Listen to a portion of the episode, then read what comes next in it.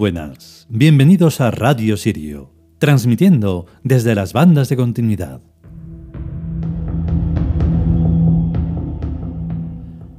Vale, pues ayer no pudimos, ¿ves? No se puede siempre lo que uno quiere. Pero bueno, aquí estamos hoy. Le toca el turno a Odín. Vamos, un dios súper conocido, por desgracia, mal como siempre. Gracias a esas películas asquerosas de Marvel y toda esa porquería mm, de cine de Thor, que de verdad son un insulto a todo. Pero bueno, es, es lo normal dentro del mundo humano primántropo, como solemos decir. En este capítulo de hoy hemos tenido que transformar algunas partes porque de esto que teníamos que hacer una medida, copiamos demasiado de una cosa para explicar, no sé, históricamente, es que tampoco no tiene mucho sentido. Entonces lo hemos eliminado y, y lo hemos puesto diferente. Porque lo que nos interesa a nosotros es nuestra perspectiva, que va más allá de nosotros de lo que son los arquetipos, en este caso los nórdicos. Y limpiarlos un poco de polvo, paja y otras cosas más sucias de lo que fue lo germánico, que fue una vergüenza, como lo sigue siendo ahora mismo. Entonces, bueno, pues ha quedado otra forma y la verdad es que ha quedado bastante bien. Vamos pues con el capítulo.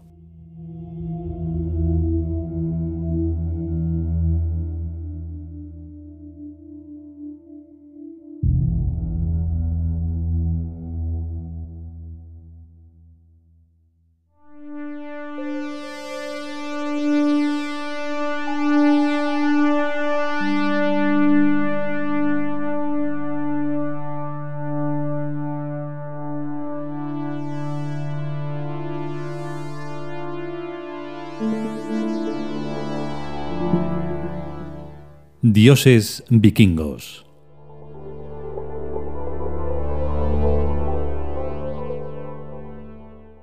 Odín.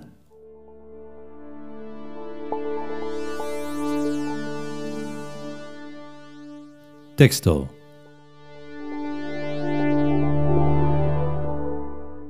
Descendiente del fuego y del hielo primordiales a través de sucesivas transformaciones. Padre y Señor de todos los dioses. Tuvo que sacrificar su ojo derecho a cambio de la sabiduría de los tiempos. En el presente repuesto su ojo por esta sabiduría de los tiempos. Odín reinó en Asgard hasta el gran Ragnarok, Segunda Guerra Mundial, reinando actualmente el dios Balder.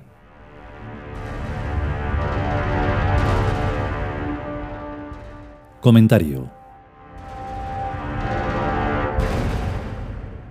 La mitología nórdica es tan pesimista y tan imbécil como la gente que la recibió de los dioses, pero en ella podemos encontrar las pistas y claves de lo que realmente se inspiró a esa gente tan tonta. Hay en esa mitología un personaje que nunca existió y que la sagrada religión del Ka no reconoce, que fue la causa de absolutamente todas las tontas desgracias que aquejaron a los ases, que es como los nórdicos llaman a los dioses un tal Loki, al que dicen que Odín adoptó como hijo, y que el tal Loki no paró de hacerles putadas hasta exterminar a todos los ases. Cuando me presentaron el original en barro blando de Loki, me limité a darle un puñetazo en la cara sin decir palabra. Sin embargo, comprendo que el tal Loki son los propios germanos, los alemanes, una gente cobarde y estúpida a la que han pegado todos los pueblos, los romanos, los suecos, los franceses, los polacos, los rusos, y a los que desde la Segunda Guerra Mundial les están sacando los judíos todo el dinero que les da la gana sacarles, por lo del holocausto. Ser alemán y ser idiota tiene que ser la misma cosa. Hitler no era alemán, sino austriaco, y su desgracia fue confiar en los alemanes. Y así le salió la cosa. Mucho más al norte, en Escandinavia, el dios Odín sigue tan vivo y vigente como siempre, y muchas personas le invocan y le piden favores con toda naturalidad, y sin las desdichadas complicaciones que las sagas germánicas atribuyen a esa tan bruta y desgraciada familia de dioses nórdicos. Quiero decir que cada cual cuenta la feria según le ha ido en ella. Los escandinavos de lo único que pueden quejarse es del frío, y de los impuestos, mientras que los alemanes pueden quejarse por todo. No es tampoco que los escandinavos sean alegres y dicharacheros, pues se suicidan por cualquier cosilla, pero dentro de lo que cabe, el gran Ragnarok no les ha afectado mucho, solo lo normal.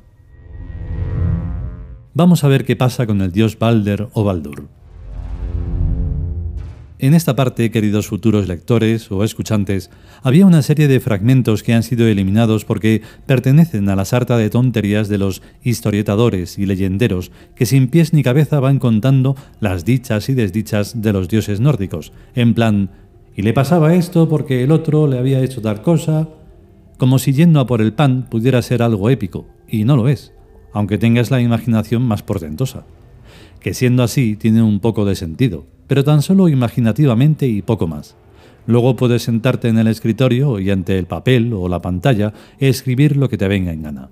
Pero no aportará nada a la existencialidad que nosotros sí damos a la fenomenología de los dioses, arquetípicamente hablando, y sean de donde sean esos dioses arquetípicos, que a su vez tienen que ver con la simbología al ser dioses símbolos, que a su vez son dioses psíquicos, que hartos estamos ya de explicarlo. Bueno, pero vamos a ver lo que le pasó a Loki. Loki es el dios timador de la mitología nórdica. Es hijo de los gigantes Farbauti y Laufey, y tiene dos hermanos, Helblindi y Baileist, de los que poco se sabe.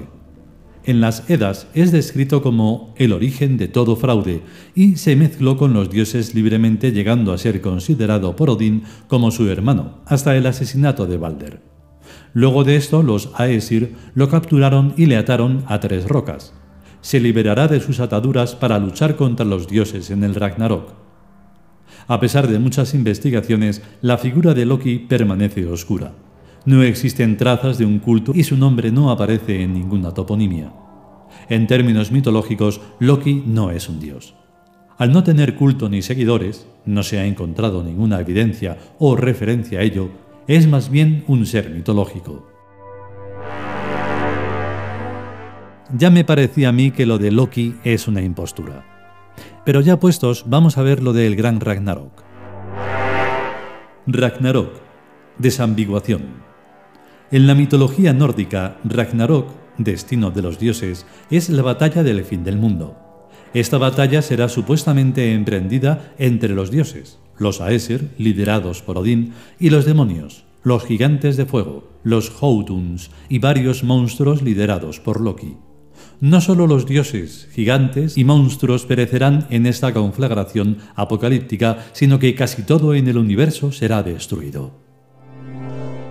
Esto tampoco explica gran cosa. Además, los Edas son unos libruchos de hace cuatro días y no tienen ninguna credibilidad. Así que vamos a reescribir la historia.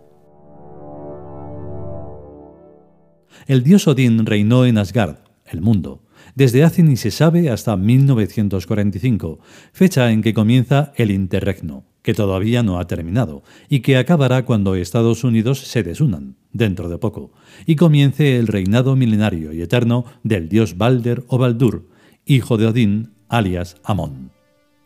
Para los alemanes, Balder o Baldur murió para siempre, pero como todo el mundo sabe, los dioses reencarnan, como cada hijo de vecino, pero desde luego no en Alemania, pues ese paisillo de mierda ya ha perdido suficientes guerras para no fiarnos de él nunca jamás.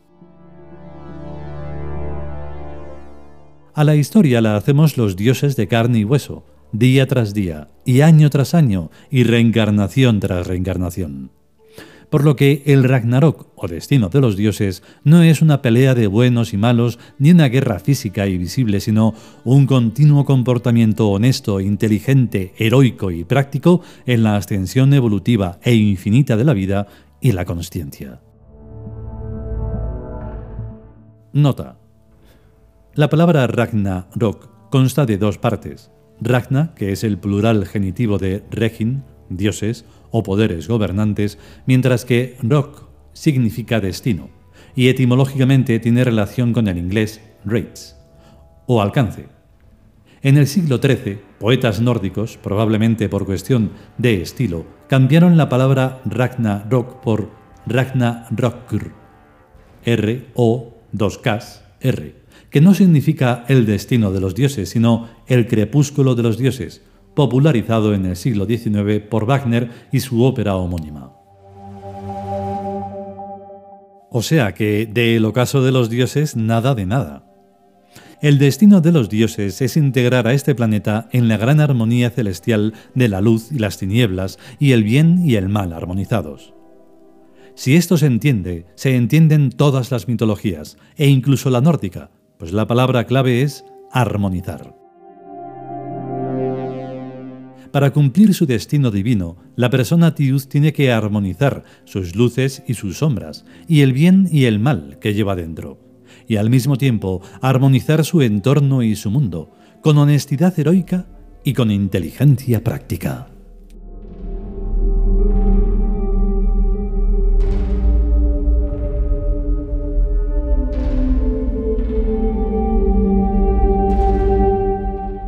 Y hasta aquí el capítulo dedicado a Odín dentro de los dioses nórdicos.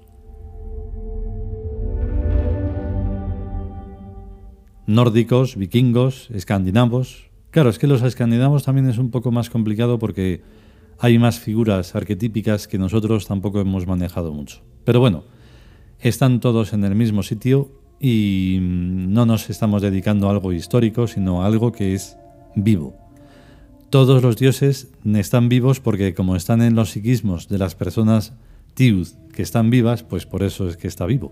No hay más misterio. En cuanto a lo de Alemania, pues es así, es un hecho y aunque haya algún alemán que entienda español y se pueda molestar, pues estamos en lo de siempre. ¿Qué le vamos a hacer?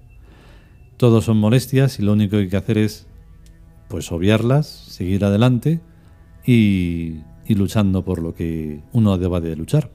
Pero siempre cosas grandes, cosas trascendentes, porque luchar por un partido de fútbol, por ejemplo, pues no es ninguna lucha.